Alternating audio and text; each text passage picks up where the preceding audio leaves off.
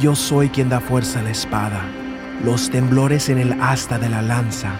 Yo forjo mis sendas con las llamas de las tormentas de fuego. Elimino los defectos de puntas dobladas para preparar los pisos en donde danzo. Yo soy el silencio entre los aplausos, los rugidos de los corazones que recorren los pasillos del cielo. Yo respiro las formas de luz y silencio, detengo el curso de los motines cósmicos. Yo soy la gloria de los gigantes Manaslu, Sagarmatha, vigilantes de las llanuras asiáticas. Ellas ceden a mi nombre, hecho famoso a través de los gritos de las bandadas de albatros bañadas en los fuegos del Pacífico. Yo soy el que viste con el rocío de las dunas de Nevada, revestido de las sombras de las cuevas del Sahara. Yo soy la luz de flamas lunares saciando las lluvias de la Amazonia. Yo pinto las caravanas de las expediciones antárticas, libero los dominios de la pantera del desierto. Yo autorizo las ruinas de aztecas e incas que florecen a través de las visiones de las tribus de las montañas. Yo surco los horizontes, respiro los símbolos, enciendo las órbitas de los ojos de la astronomía. Yo soy lo inaudible que se escucha en las tormentas que arden con mis palabras. Yo soy aquel a quien añoran. Yo soy la palabra.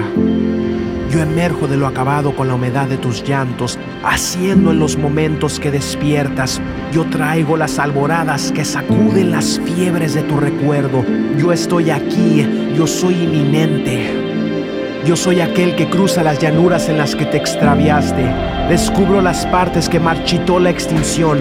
Yo sacudo los restos secos de las lágrimas. Yo desagúo los lagos de tus pesares. Yo mojo los pozos, cultivo el suelo, aplaco los esfuerzos, sofoco los enojos, encuaderno libros rotos con mi confianza en ti. Yo traigo el tú que tú nunca has conocido. Yo soy el deseo que mantiene húmeda tu almohada. Yo soy el latido que buscas cuando persigues sueños. Cuando extiendes tu mano y suspiras, me estás buscando a mí. En el toque de los cuerpos soy yo a quien buscas. En los gemidos y anhelos soy yo a quien buscas. En el sueño ansiado, en la necesidad de ser visto. En el ámame, ámame, soy yo a quien buscas. En las maravillas que arrebatan el aliento. En el hambre jadeante. En el roce de un extraño que te hace sentir joven. En los libros y fábulas. En las etiquetas que dicen, este soy yo, este soy yo. En el escúchame, escúchame, mi nombre. En el tócame, necesítame, encuéntrame. En el dolor punzante, en el amor, en la música, en los pulsos, en el calor y en la necesidad de ser abrazado. En el color, en la mirada, en el significado, el deseo, en la flama de la voz y el espíritu del fuego. Cuando clamas por más, es mi nombre el que lloras. Yo soy aquel que espera que extiendas tu mano. Extiendo mi mano hacia ti y espero. Cuando yaces medio quebrantado y despierto, yo soy el que vela por tu sueño. Yo espero y espero hasta que los temblores cesen. Yo soy la verdad que ellos llaman liberación. Cuando la oscuridad estella y comienza a hablar, yo esculpo las sombras del alba. Soy yo a quien buscas.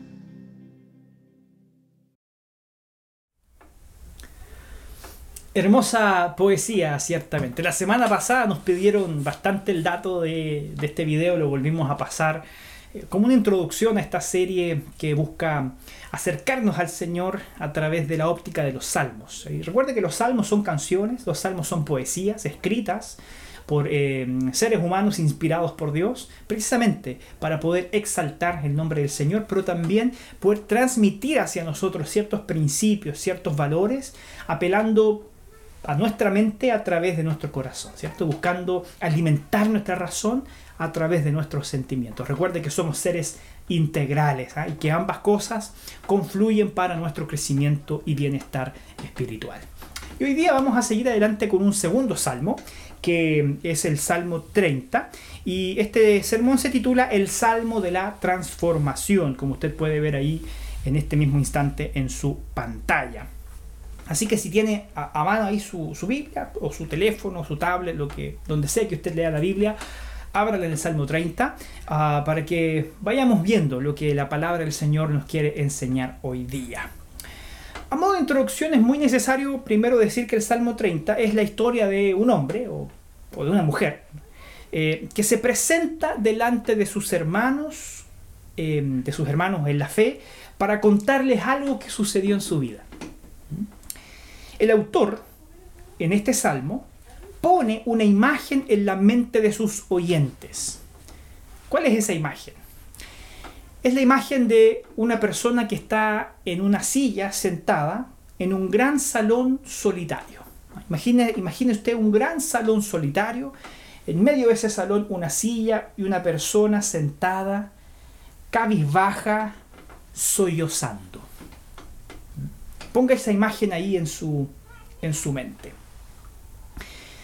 Aquellos que ven esa imagen en su mente coincidirán conmigo que es fácil darse cuenta que aquella persona sentada y que está ah, llorando y sollozando está atravesando problemas en su vida, está sufriendo. Tal vez está ah, padeciendo alguna crisis familiar, tal vez está padeciendo alguna eh, enfermedad o alguna mala noticia laboral. Vaya a saber por qué, pero esa persona está sufriendo. Entonces, la imagen que pone el Salmo 30 no, termina ahí. La, imagen continúa anunciándonos que de pronto aparece en medio de ese gran salón una segunda persona que se acerca paso a paso a aquella persona que está llorando se arrodilla delante de ella, toma su hombro, ¿ah? toma su mano y de pronto la distancia nosotros no alcanzamos a escuchar, pero sí logramos ver que esa segunda persona empieza a hablarle muy lentamente, empieza a susurrarle a aquella persona que está sentada en medio de ese gran salón llorando. Minutos después de que inicia esa conversación, vemos a aquella persona que estaba sollozando ahora más tranquila, más calmada, con un mejor semblante, más sosegada. Seguimos sin alcanzar a escuchar lo que ambas personas están conversando. ¿ah? Pero lo que sí vemos es que después de que la conversa se vuelve un poco más animada, a lo lejos vemos una pequeña sonrisa eh, ser esbozada por aquella persona que antes estaba llorando. Lloraba, se calma, mejora su semblante y ahora esboza una pequeña sonrisa. Ambos continúan eh, hablando de una manera más animada al punto de que aquel que inicialmente estaba llorando, ahora se le ve riendo en voz alta. Uno dirá, bueno, qué extraño, qué, qué le habrá dicho a esa persona para de pasar de la tristeza a la alegría, pasar del llanto a la risa. Pero ¿sabe qué? Lo más sorprendente, sorprendente de esta imagen es lo que está por venir. Porque aquel que entró en el salón para consolar a aquella persona que estaba sollozando, ahora pone una música, coloca una canción e invitó al que estaba sentado a pararse para bailar. Y ambos terminan bailando y celebrando en profunda alegría. Esta es una paráfrasis de lo que es el Salmo 30. Pero es importante que pongamos esa imagen en nuestra mente, porque aquel que está sentado en medio de ese gran salón, con lágrimas en los ojos, somos cada uno de nosotros. Y en algún momento de dolor todos nos hemos sentido como aquel hombre o aquella mujer que se sienta en una silla solitaria a llorar sus tristezas, a llorar sus penas, a desahogar un alma que está angustiada. Y la persona que entra y que tiene la capacidad de cambiar nuestro lamento en baile es nuestro gran Dios redentor. Él es quien cambia nuestro lamento en baile. ¿Qué dice este texto bíblico? Va a aparecer ahora también en su pantalla. Este es un salmo cantado en la dedicación de la casa. Es un salmo de David. Y dice, Te glorificaré, oh Jehová, porque me has exaltado, y no permitiste que mis enemigos se alegraran de mí. Jehová, Dios mío, a ti clamé y me sanaste. Oh Jehová, hiciste subir mi alma del Seol, me diste vida para que no descendiese a la sepultura.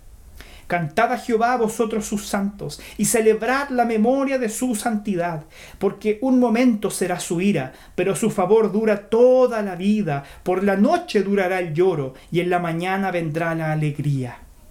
En mi prosperidad dije yo, no seré jamás conmovido, porque tú, Jehová, con tu favor me afirmaste como monte fuerte, escondiste tu rostro y fui turbado. A ti, oh Jehová, clamaré, al Señor suplicaré. ¿Qué provecho hay en mi muerte cuando descienda la sepultura? ¿Te alabará el polvo? ¿Anunciará tu verdad? Oye, oh Jehová, y ten misericordia de mí. Jehová, sé tú mi ayudador. Has cambiado mi lamento en baile, desataste mi silicio y me ceñiste de alegría. Por tanto a ti cantaré gloria mía y no estaré callado. Jehová Dios mío, te alabaré para siempre. Estos dos últimos versos son estremecedores, ciertamente. Pero bueno, este salmo tiene cinco divisiones. Y quiero mostrarles hoy estas cinco divisiones, acompañando al salmista, que es David, eh, en las emociones que él eh, derrama sobre estas palabras que escribió a, a medida que avanza esta dinámica del salmo. Entonces, para entrar en las cinco divisiones, primero es importante considerar que el salmista, en este caso el rey David, está parado delante de una congregación de hermanos a quienes quiere darle un testimonio. Este salmo podría ser un discurso testimonial. Es alguien que se para delante de una congregación y dice, tengo algo que decir, ah, y empieza entonces a recitar el Salmo 30. Y lo primero que hace cuando se para delante de sus hermanos para dar testimonio es primero declarar sus intenciones. Lo primero es una declaración de intenciones, porque dice el verso 1, te glorificaré, oh Jehová. Esa es la declaración de intención inicial del salmista. Te glorificaré. Fíjense que el verbo glorificar, de hecho, está conjugado en el, en el tiempo futuro, porque con ello el salmista quiere manifestar claramente cuál es su intención.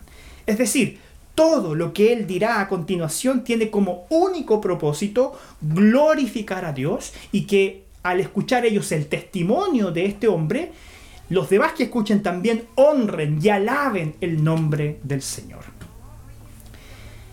Después dice cuál es la base sobre la cual el autor sustenta sus intenciones. ¿Por qué él quiere que todos exalten y glorifiquen al Señor? Porque, dice, me has exaltado.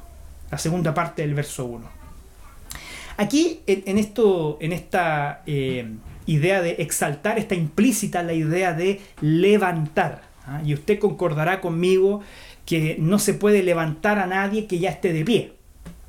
Eso es imposible. ¿sí? Solo puede ser exaltado, solo puede ser levantado alguien que cayó, alguien que tropezó, entonces, el salmista habla de una experiencia en su vida. El salmista habla de algún momento en su vida en que él tropezó, un momento en su vida en que él cayó. Y Dios intervino entonces para levantarlo. Esa es la experiencia que nosotros vemos que está contando aquí eh, eh, el rey David. Entonces, eh, descubrimos que esto es, es muy significativo porque finalmente el contentamiento, ¿ah? la alegría en la vida, no es necesariamente algo que se produce como, al, como producto, valga la redundancia, de una historia lineal. La alegría no es algo que uno descubre o, o, madura en una historia lineal que no tiene tiempos buenos o tiempos malos. ¿sí? Usted concordará conmigo, nuestra vida tiene de dulce y de gras, de altos y bajos. Y en ello nosotros aprendemos a vivir contentos. En ello nosotros aprendemos a encontrarnos con la alegría que nos ofrece gratuitamente Cristo Jesús en nuestra vida. Nuestra alegría, nuestro contentamiento no es fruto de una historia lineal que está carente de dificultades. Eso es algo claro que también el salmista expone en este salmo. Porque es imposible vivir una vida que esté ajena a las dificultades. No podemos estar al margen de los problemas. Es imposible porque vivimos en un mundo caído, en un mundo que está inestable y que por lo tanto también, ah, por causa de esta inestabilidad, muchas situaciones que escapan de nuestro control influyen en nuestros altos y bajos en la vida. ¿Mm? Nuestra vida entonces, queridos hermanos, se constituye en sí de momentos de victoria, pero a veces también de momentos de derrota. Nuestra vida está constituida a veces de momentos de gran alegría, pero por otro lado también momentos de gran tristeza. El gran secreto entonces de la vida no es construir una que esté ajena a los problemas y a las dificultades. El gran secreto de la vida es aprender a lidiar y administrar esos momentos con sabiduría. ¿Y qué hacer entonces cuando las puertas de la vida parecieran cerrarse delante de nosotros? Lo que hace el salmista es invitarnos a buscar a Dios de manera primaria. Él debe ser nuestra fuente primaria de alegría y contentamiento. Y es ahí donde el salmista ya entra a la segunda división de este salmo, presentando sus argumentos, presentando sus razones, por qué él quiere exaltar el nombre del Señor y por qué él quiere que junto con él otras personas exalten y honren el nombre del Señor. Y él entonces va a abordar eh, algunas razones generales para luego entrar en su propia experiencia personal. El verso 2 dice así, Jehová Dios mío, a ti clamé y me sanaste.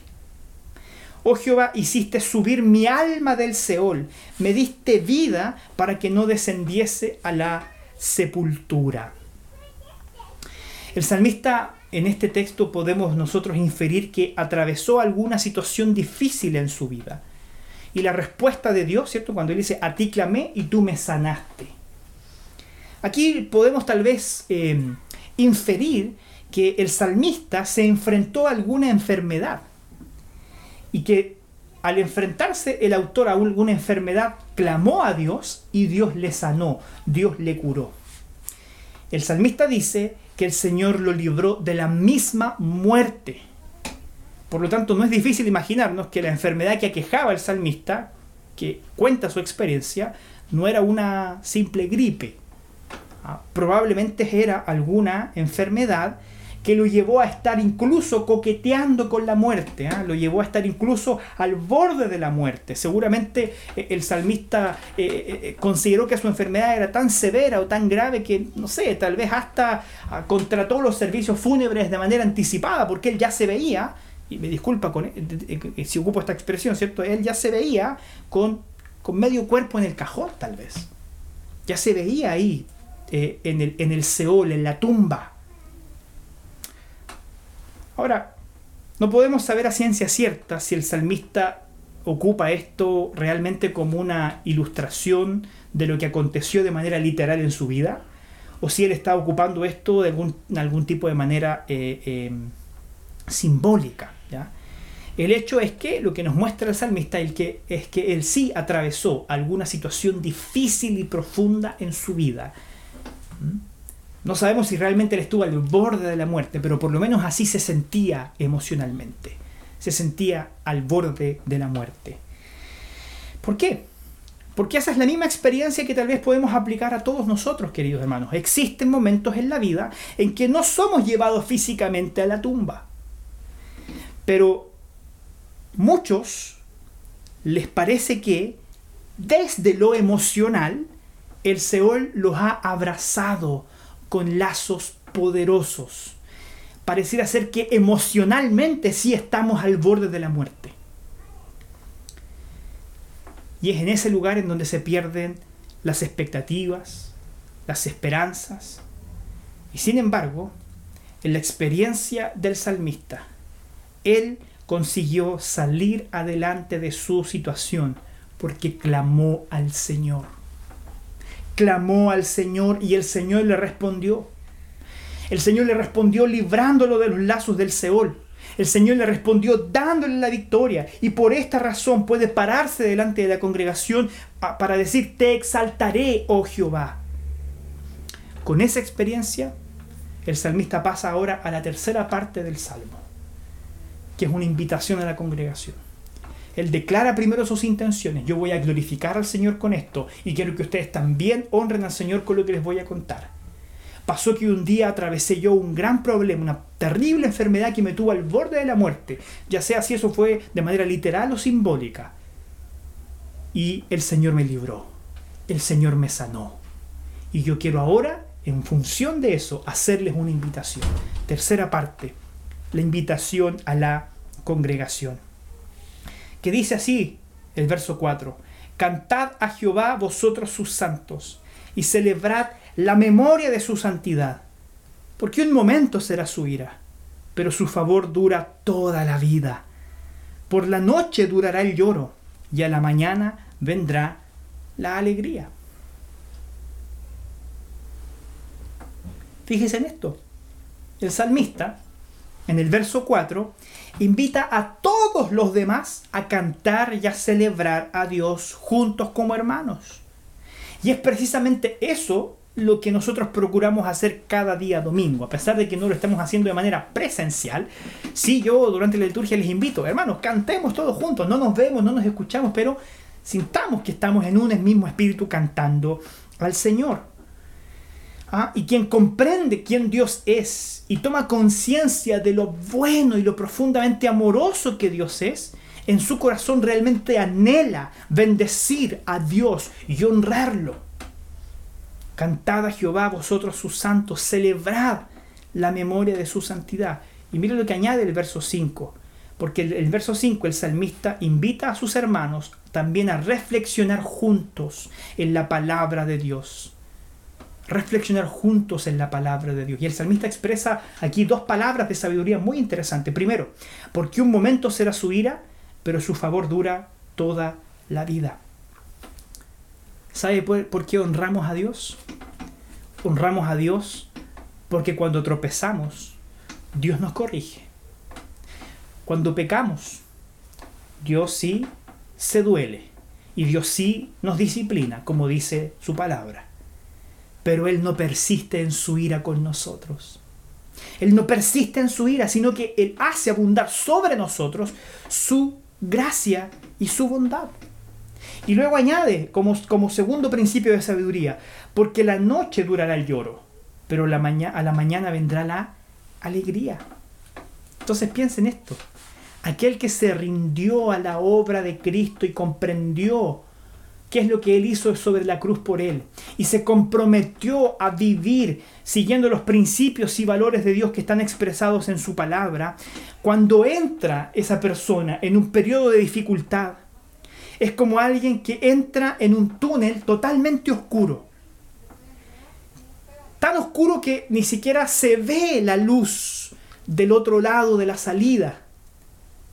Sin embargo, aquel que entra en ese túnel no se desespera, porque a pesar de que no ve la salida al otro lado, sabe que la salida está allí y que en algún momento, en algún momento, la encontrará. Y saldrá de ese momento de oscuridad y saldrá de ese momento de angustia. Por otro lado, aquellos que no conocen ni siguen los principios y valores de Dios, o que no se rinden a ellos, son como aquellos que entran al túnel pero que rápidamente se desesperan porque como no ven la salida, piensan que ahí hasta ahí llegó su vida, que no hay esperanza ni salida porque no la veo al otro lado. Entonces, hermanos, vemos en estos dos momentos importantes, por un lado, honrar y bendecir a Dios por lo que Él es y lo que ha hecho también por nosotros en nuestra vida, pero también por otro lado vemos que debemos aprender a pensar y reflexionar en sus principios y valores. Cuando ambas cosas se conjugan, lo que tenemos como producto es la manifestación perfecta de un encuentro como comunidad cristiana.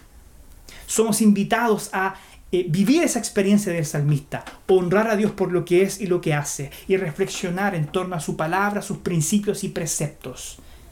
¿Qué es lo que hacemos cada domingo? La primera parte cantamos al Señor y buscamos conectarnos con Él. En la segunda parte usted guarda silencio y escuchamos lo que Dios nos quiere decir a través de su palabra.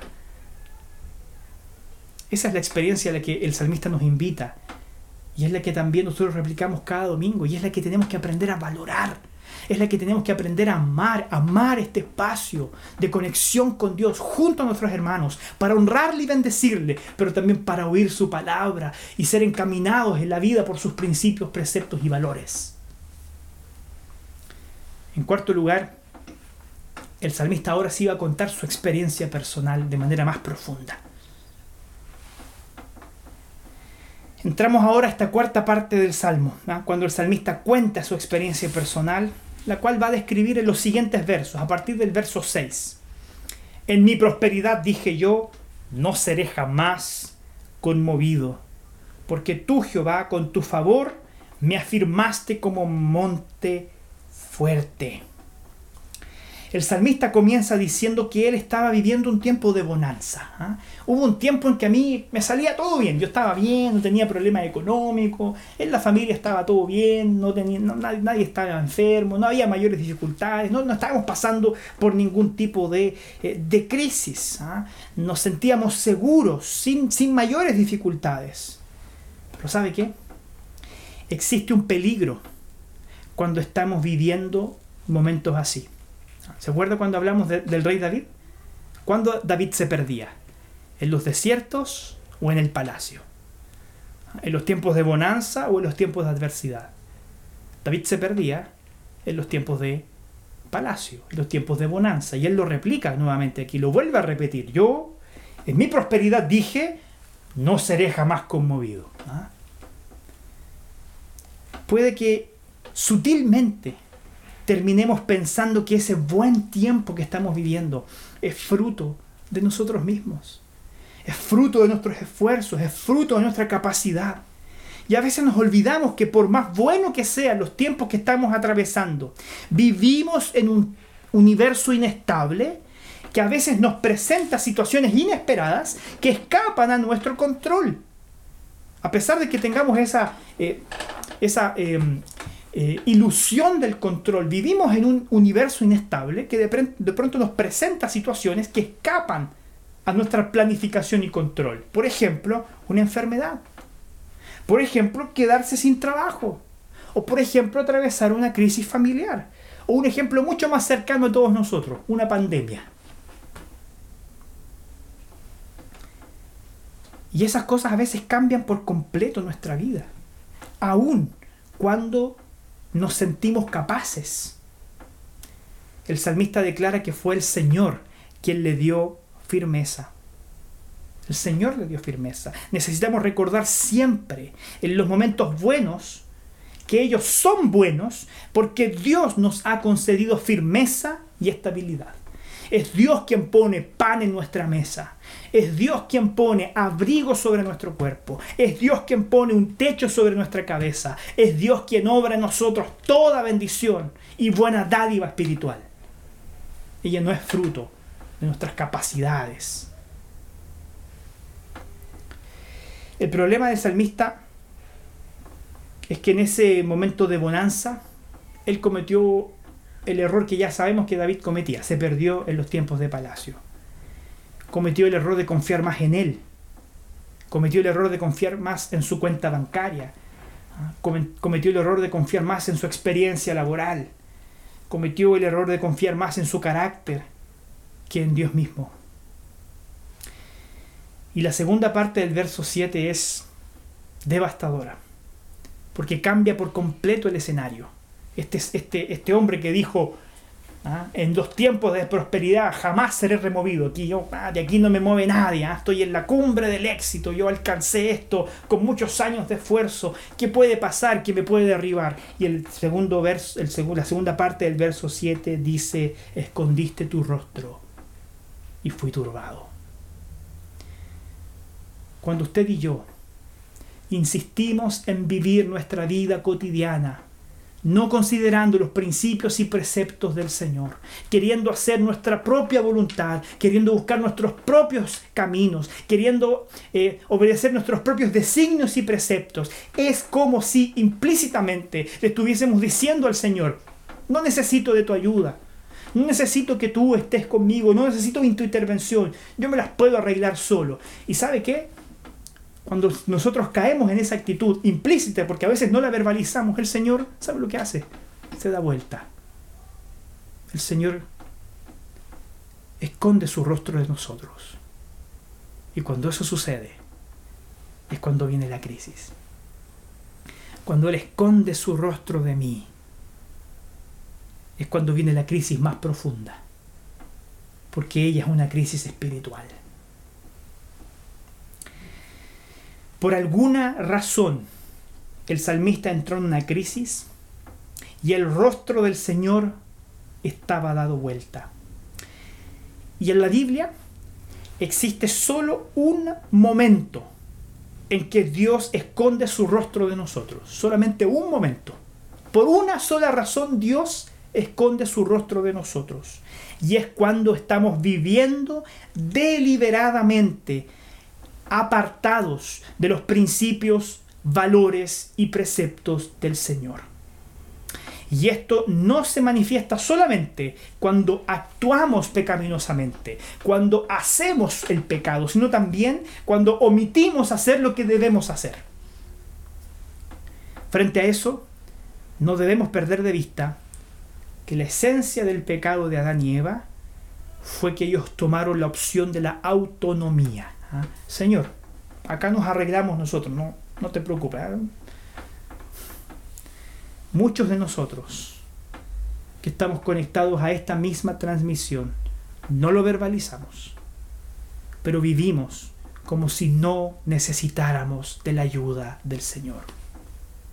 Vivimos como si el Señor no estuviera presente en nuestra vida. Vivimos como si el Señor no supiera todo lo que hacemos, decimos y pensamos.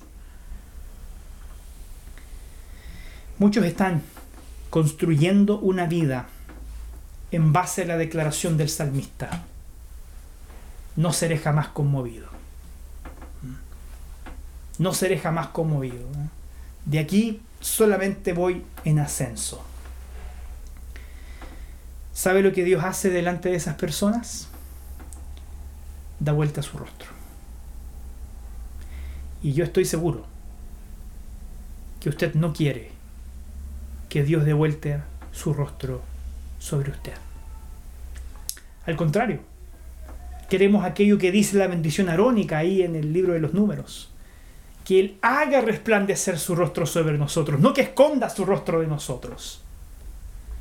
Es por eso que el salmista va a añadir otra cosa más en el verso 8. A ti, oh Jehová, clamaré y al Señor suplicaré. El salmista clama por misericordia. Clama por misericordia. Y eso es lo que debemos hacer. Todos aquellos que estemos confiando más en nuestra capacidad, en nuestra prudencia, aquellos que estemos construyendo una vida, eh, diciéndole al Señor que no necesitamos de su ayuda y su intervención, necesitamos, Señor, clamo a ti para pedirte perdón y pedir que tú no derrames tu ira sobre mí, no escondas tu rostro de mí, sino que puedas derramar sobre mi vida tu misericordia. Porque el salmista ya veía que la crisis venía. La veía. Porque a continuación el salmista va a ocupar algunos argumentos bien curiosos. Porque casi pareciera que el salmista está queriendo chantajear al Señor. Muy, interesante. Mire, verso 9. ¿Qué provecho hay en mi muerte cuando descienda a la sepultura?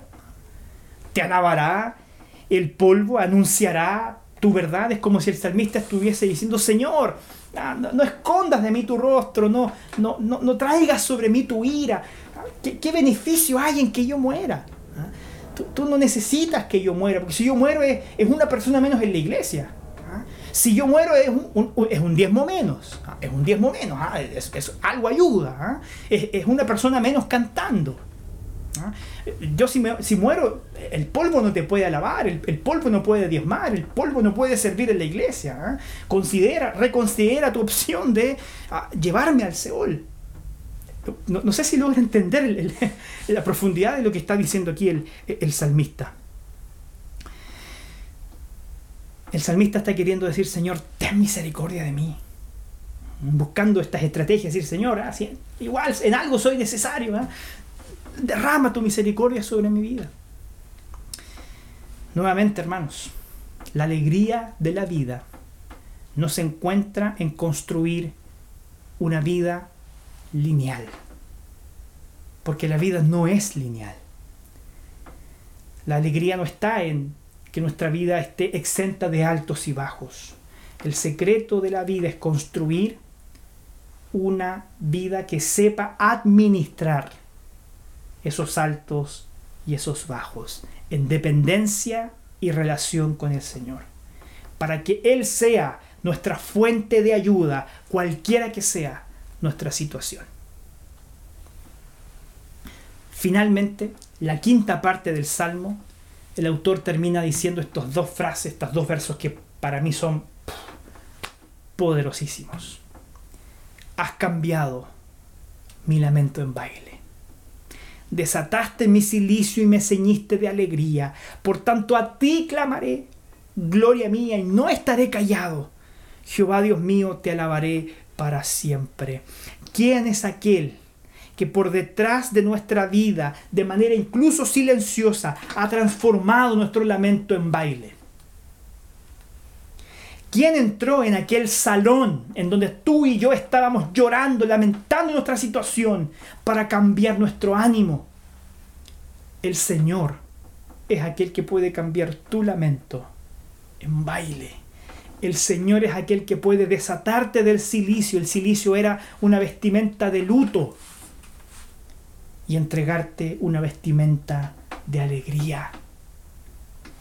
El salmista dice que cuando él sentía que emocionalmente se estaba acercando al Seol, vino el Señor a sacarlo de aquel pozo y transformó su lamento en baile, transformó sus lágrimas en alegría. ¿Se imagina que llegue alguien delante de una persona que está vestida de luto y le haga un regalo y en ese regalo eh, esté dentro un, vestido de fiesta o un terno de fiesta? Eso es lo que hace el Señor. Nos quita nuestras vestimentas de luto, de tristeza, de dolor y nos viste de alegría. Nos viste de esperanza, de aquella que emana de su sacrificio y de su amor por nosotros. Por lo tanto, el propósito es la misma declaración de intención que vimos al inicio. Esto es para que nuestro corazón cante, exalte y glorifique al Señor. Porque el verso dice, por tanto, a ti cantaré, gloria mía, y no estaré callado. Y no estaré callado para siempre. Nunca me callarán. Nunca guardará mis labios silencio. Porque siempre cantaré, siempre exaltaré y siempre glorificaré al Señor que cuida de nosotros. Así que te quiero dejar para terminar tres desafíos para pensar y practicar.